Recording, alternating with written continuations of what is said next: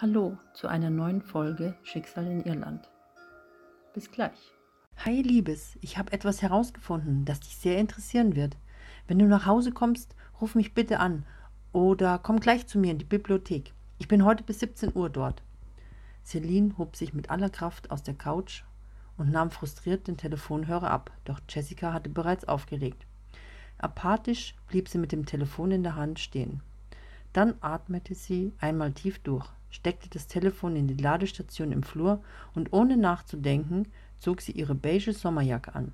Sie steckte ihr Handy automatisch in die Seitentasche ihrer Jacke, ging dann zügig und entschlossen aus der Wohnung, obwohl sie geistig sehr erschöpft war von diesem Tag.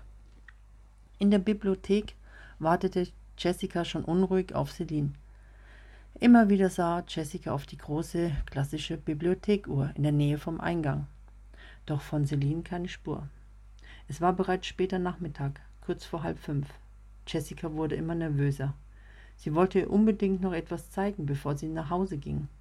Ein paar Sekunden später kam Celine endlich durch die gotische Eingangstüre herein und spazierte müde auf Jessica zu. Freudestrahlend holte Jessica schnell die beiden Bücher unter dem Pult hervor und fing sofort zu erzählen an. Schön, dass du endlich da bist. In diesem Buch habe ich einen Artikel gefunden, der dich bestimmt interessieren wird. Es handelt von Silverstone Castle, sagte Jessica euphorisch, legte ihr das erste Buch vor und tippte stolz dazu energisch auf die Abbildung. Von Silverstone Castle? Warum sollte es mich interessieren? fragte Celine verwundert. Sie ahnte nicht, welchen großen Zusammenhang es mit ihr hatte. Sie tat Jessica den Gefallen und begann den Abschnitt im Buch zu lesen. Das Silverstone Castle liegt drei Meilen nördlich von Dublin an den Mauiki Mountains. Sie ist eine der größten Burgen in Irland und wurde im Jahre äh, 1264 für John McGavin angefertigt. Er lebte dort alleine mit seiner einzigen Tochter Tara McGavin, die damals einen tragischen Tod fand. Vor lauter Trauer übergab John McGavin kurze Zeit später den Mackenzies das Schloss. Seine Tochter hatte damals guten Kontakt zu der Familie und wollte somit seine Schuld begleichen, weil er ihre Liebe zum Sohn der Familie Mackenzies verweigerte und sie gegen ihren Willen mit einem sehr wohlhabenden und angesehenen Mann verheiratete. Doch im Jahr 1659 übernahmen die Truppen von Cromwell Silverstone Castle. Da es kampflos ablief, ist es bis heute im hervorragenden Zustand und gehört seit 1910 der Stadt Dublin. Und was hat es mit mir zu tun? fragt die noch immer ahnungslose Celine. Lies das hier und dann wirst du schon begreifen, was ich meine, antwortete Jessica und legte ihr das zweite Buch vor. Das Buch hatte sie zufällig unter den inoffiziellen Büchern entdeckt. Es handelt von einer rätselhaften Kette. Celine sah auf die Abbildung. Erschrocken und mit Gänsehautfeeling erkannte sie eindeutig ihre Halskette. Beim Lesen wurden ihre Augen immer größer und weiterhin lief ihr ein leichter Schauer über den Rücken. Auf einmal war sie mit all ihren Sinnen aufmerksam. Wie fixiert las sie Satz für Satz diesen Artikel.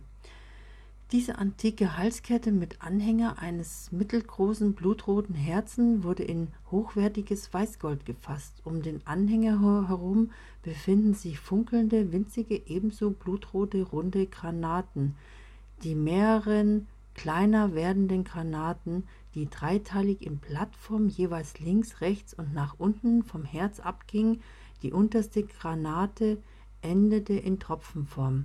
Es zeigt ein überaus selten angefertigtes Schmuckstück aus dem frühen Mittelalter. Auf diesem Einzelstück wurden auf der Rückseite in feinen Linien die Triquetra eingegraviert, was übersetzt Dreieck heißt.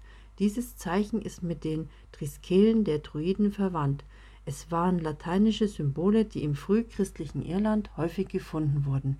Ihnen wurde eine göttliche Dreieinigkeit zugesprochen, die ein Zeichen dafür war, für Verwirklichung von Träume und Schicksale sollen damit verstärkt werden. Die eingravierte Triquetra verlieh dem Schmuckstück eine enorme Energie, was so viel heißt, dass die Kette zwei Menschen, die zusammengehören, unweigerlich zusammenführen wird. Der Besitzer der Kette wird darauf getrieben, die Liebe anzunehmen und zu begreifen. Im Jahre 1945 wurde diese Halskette dem Antiquitätenhändler Berkeley verkauft. Celine war sprachlos. Sie konnte es nicht glauben, was sie da las, und sah Jessica mit entsetztem Gesichtsausdruck an. das war ja mein Opa, kam dann noch spontan über ihre Lippen. Willst du noch mehr lesen? fragte Jessica mit ernster Stimme. Ungewöhnlich für sie, da sie doch sonst eine heitere Person war. Was ist das denn nicht schon genug? fragte die verwirrte Celine. Sie war gänzlich durcheinander. Jessica nahm das Buch, in dem Celine soeben las, und blätterte einige Seiten vor zu dem Abschnitt, den sie markierte, und legte es Celine zum Lesen vor. Mittlerweile raste Celines Herz. Sie spürte es bis zum Hals schlagen. Vor Angst, ganz bleich im Gesicht, sie schluckte und las dann auch diesen Abschnitt durch. Zum tragischen Tod von Tara McGavin, der Tochter von John McGavin, führen Hinweise zu einer Schatulle, die im Jahr 1880 in Silverstone Castle entdeckt wurde. Die Notizen des Fundes wurden von einem anonymen Historiker zufällig in einem alten Archiv in Dublin gefunden und in diesem Buch zusammengefasst. Darin befand sich ein Tagebuch des damaligen Dieners von den McGavins. Die Einträge beinhalten, dass er ein enger Vertrauter von Tara McGavin war und sie ihm persönliche Dinge anvertraute. Er schrieb einige Situationen von Taras Leben auf, darunter ein Vermerk, dass der Geliebte von Tara McGavin ihr kurz vor seinem Tod eine wertvolle Halskette schenkte, als Erinnerung, da er sie nicht heiraten konnte, weil sie einem anderen versprochen wurde. Und wenn es sich um, um wen es sich handelte, darüber wurde nichts bekannt. Tara McGavin war darüber unendlich traurig. Auf mysteriöse Weise starb sie kurz darauf. Vermutungen lassen darauf schließen, dass der Diener die Halskette von Tara McGavin in seinem Besitz hatte. Es handelte sich um eine Kette mit einem großen Rubinherz. Auf der Rückseite befindet sich ein eingraviertes Symbol. Genauere Beschreibung der Halskette befindet sich unter antike Schmuckstücke in diesem Buch.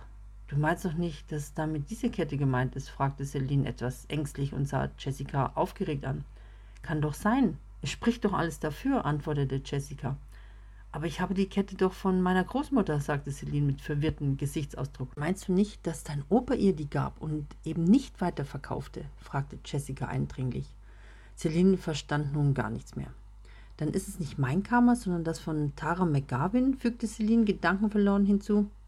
Du hast doch von Madame Leonora gehört, diese Kette gehört dir.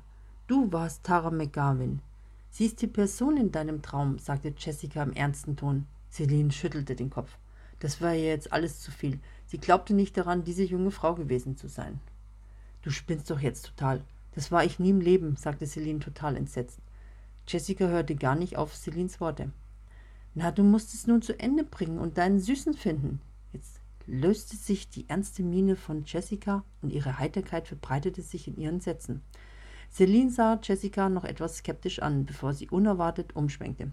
Nun, wo soll ich ihn finden und wie? fragte Celine sehnsüchtig. Vielleicht ist er schon in deiner Nähe und du weißt es gar nicht, sagte sie, um bessere Stimmung zu verbreiten. Mir wird das jetzt alles zu viel, ich muss nach Hause. Celine war beinahe beim Durchdrehen. Schnell verabschiedete sie sich von Jessica, ging verwirrt und voller neu entstandener Sehnsucht aus der Bibliothek hinaus. In dem Moment kam Edward, um die Spätschicht zu übernehmen. Jessica legte die beiden Bücher zu den anderen auf den Rollwagen, marschierte gleich damit los und verräumte die Bücher in den Regalen und ging danach ebenfalls nach Hause. Unterwegs überlegte sich Celine, wie es sein würde, wenn ein Mann an ihrer, an ihrer Seite wäre, den sie liebte, und er sie genauso. Sie konnte es sich nach der langen Zeit ohne Freund gar nicht vorstellen. Weiter auf dem Weg nach Hause spazierte sie entlang der Einkaufspromenade. Die Sonne war heute ausnahmsweise einmal nicht von den vielen Wolken verdeckt, so dass Celine sich ihre Sonnenbrille aufsetzte. Als sie dann an einem Modegeschäft vorbeikam und zufällig in das Schaufenster blickte, verdunkelte sich plötzlich ohne Grund ihr Blickfeld. Sie blieb stehen und nahm ihre Sonnenbrille ab, weil sie dachte, es lag daran. Doch es blieb dunkel, und langsam verschwamm das Schaufenster in einer Art Lichtwolke. Celine zwinkerte mehrmals mit den Augen, ihr Blick wurde schärfer und sie erkannte eine Silhouette von einem jungen Mann im Schaufenster. Durchsichtig und blass schimmernd kam er wie ein Gespenst schwebend näher. Es war kaum festzustellen, Celine sah, dass er mittelalterliche Kleidung trug. Sie bemerkte, wie er versuchte, ihr etwas mitzuteilen, nur konnte sie ihn nicht verstehen. Plötzlich rempelte sie aus Versehen einen Jugendlicher an. Sie drehte sich verärgert um, und der unbeholfene Jugendliche entschuldigte sich bei ihr. Als sie ihren Blick zurück zum Schaufenster richtete, war die Erscheinung verschwunden. Enttäuscht suchte sie die gesamte Fensterfläche ab, doch sie sah nur zwei Schaufensterfiguren, die eine romantische Szene darstellten. Zu gerne hätte sie gewusst, wer dies vorhin im Schaufenster war und was derjenige ihr mitteilen wollte. Celine konnte mit all den Geschehnissen nichts mehr anfangen. Vielleicht war sie doch nur verrückt und alles nicht echt. Nur das, was sie bei Jessica gelesen hatte, verwirrte sie am meisten. Celine war traurig, sie wusste nicht weiter. Warum hört es nicht auf, dachte sie sich. Zu Fuß schlenderte sie nach Hause, U-Bahn fahren wollte sie nicht. Sie konnte im Moment keine Menschen um sich haben.